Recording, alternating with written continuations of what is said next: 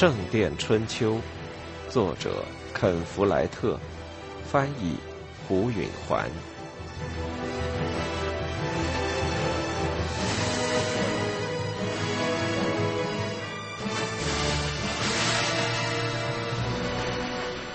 汤姆知道艾伦会怒火冲天的。他对杰克的事已经气愤不已了，汤姆得抚慰他，但要惩罚他的消息会给他火上浇油。他本想延迟一两天再告诉他，但他却不能够，因为菲利普副院长说他必须在天黑以前离开这里，他必须立即告诉他。菲利普是中午告诉汤姆的，所以汤姆就在吃午饭的时候告诉了艾伦。在修士们用完午餐并离开时，他们和修道院别的雇工一起进了食堂，桌子边挤满了人。不过汤姆认为这也许倒好，有别人在场，他还能控制自己一点。他想，很快就清楚了，他对此估计错了。他竭力把这个消息慢慢说破。他先说：“他们知道了，我们还没结婚。谁告诉他们的？”他生气地说：“惹是生非的人吗？”阿尔弗雷德，别怪他，狡猾的雷米吉乌斯修士从他嘴里套出来的。反正我们从来也没告诉过孩子们别往外说。我不怪孩子们，他平静地说：“他们是怎么说的？”他附到桌上，低声讲起来。他们说你是姘头。他不希望别人听见他的话。姘头，他大声地说：“那你呢？难道这些修士们不懂要两个人才能平居吗？”坐在近处的人哈哈大笑。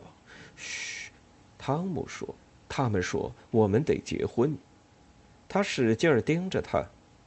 如果就这么说，你用不着这么吞吞吐吐的。建筑匠汤姆把话全说出来。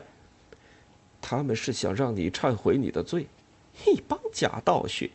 他厌恶的说着，还有胆子说我犯了罪。这句话引起了更大的笑声，人们都停止了谈话，听艾伦一个人说：“求你了，小声点。”汤姆求着他。我想他们还要惩罚我呢。说来说去就是要羞辱我。他们想要战斗吗？来。实话实说，你休想跟一个女巫撒谎！别这么说，汤姆悄声说，那样只能把事情弄得更糟。那就告诉我，我们得分开一年，你得保持贞洁。去他的！艾伦嚷着。这时大家都往他们这儿看了。去你的，建筑匠汤姆！他说。他注意到别人都在听他说。也去你们所有这些人！他说。大多数人都龇牙咧嘴的笑着，没法跟他认真生气。大概是因为他脸憋得通红，金色的眼睛圆睁，那张脸蛋儿看着煞是可爱。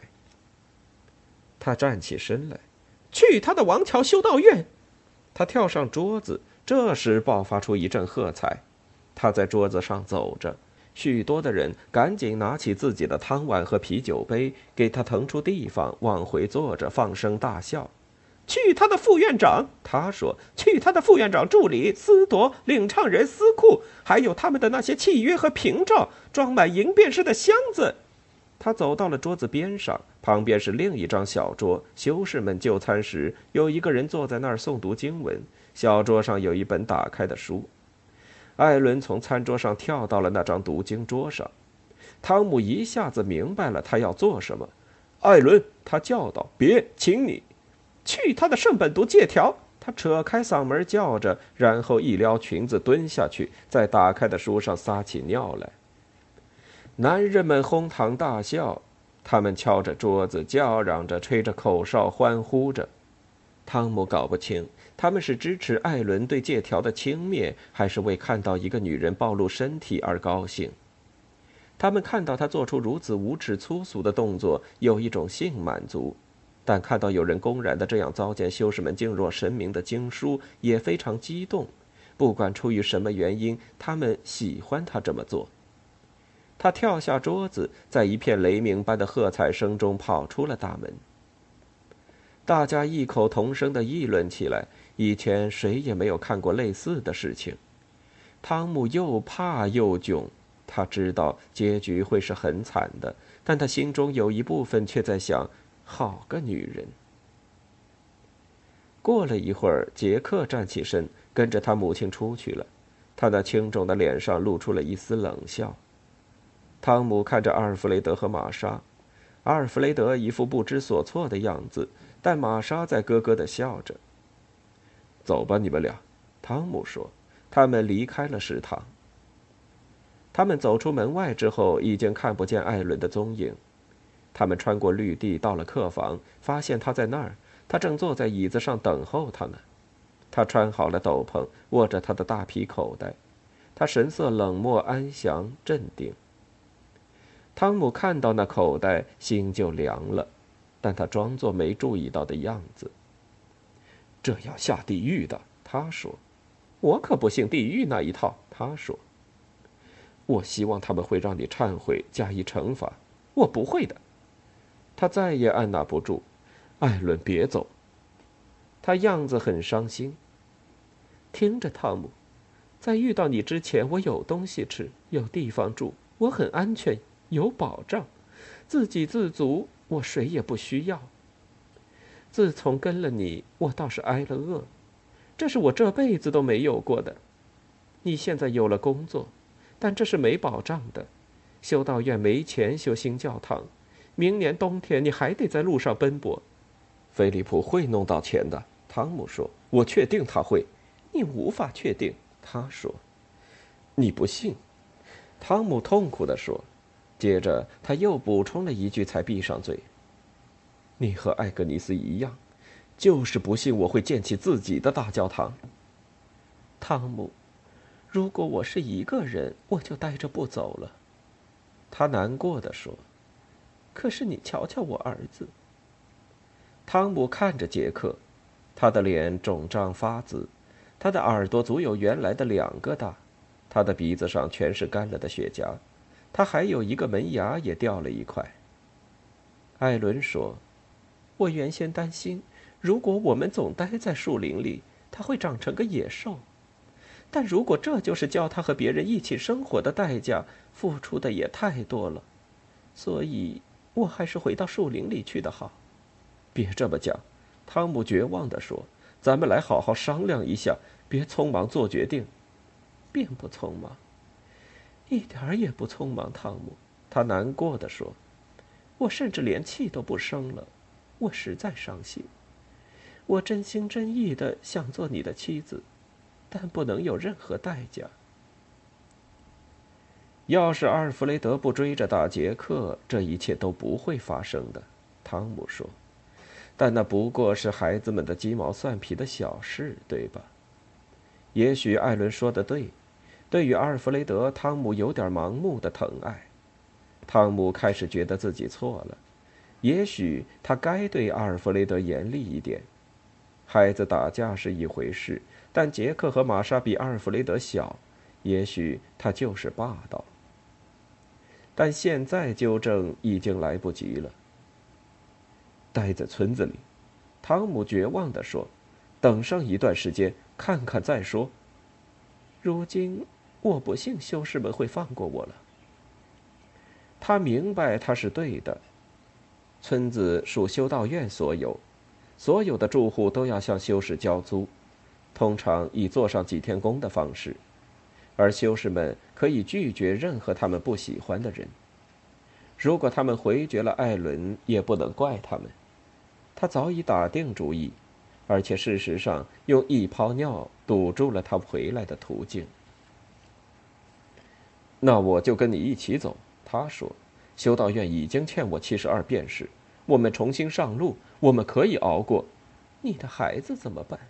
他温柔地说。汤姆想起玛莎怎样饿得直哭，他清楚，他不能再受那份罪了。而且这里还有他的小儿子乔纳森，跟修士们住在一起。汤姆想，我不愿再抛弃他了。我曾经抛弃了他一次，我为那件事痛恨自己。但他想到要失去艾伦，就受不了。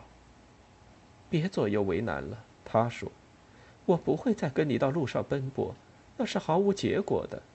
无论从哪方面来说，我们都会不如现在。我还回到森林里去，你也别跟我来了。”他瞪着他，他想让自己相信他不是那意思，但他脸上的表情告诉他，他就是那个意思。他张开嘴想说话，但一个字也说不出来，他觉得无能为力。他喘着气，胸脯充满激情的起伏着。他想把她搂在怀里，但他感到他不想让她碰他。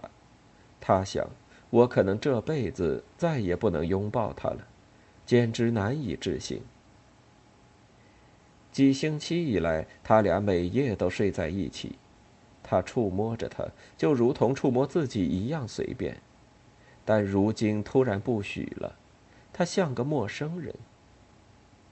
别这么伤心，他说，他的眼睛里也充满了泪水。我控制不住，他说。我太难受了。我让你这么不高兴，我很难过。别为这个难过，应该为你让我这么幸福难过。这才叫痛苦呀，女人！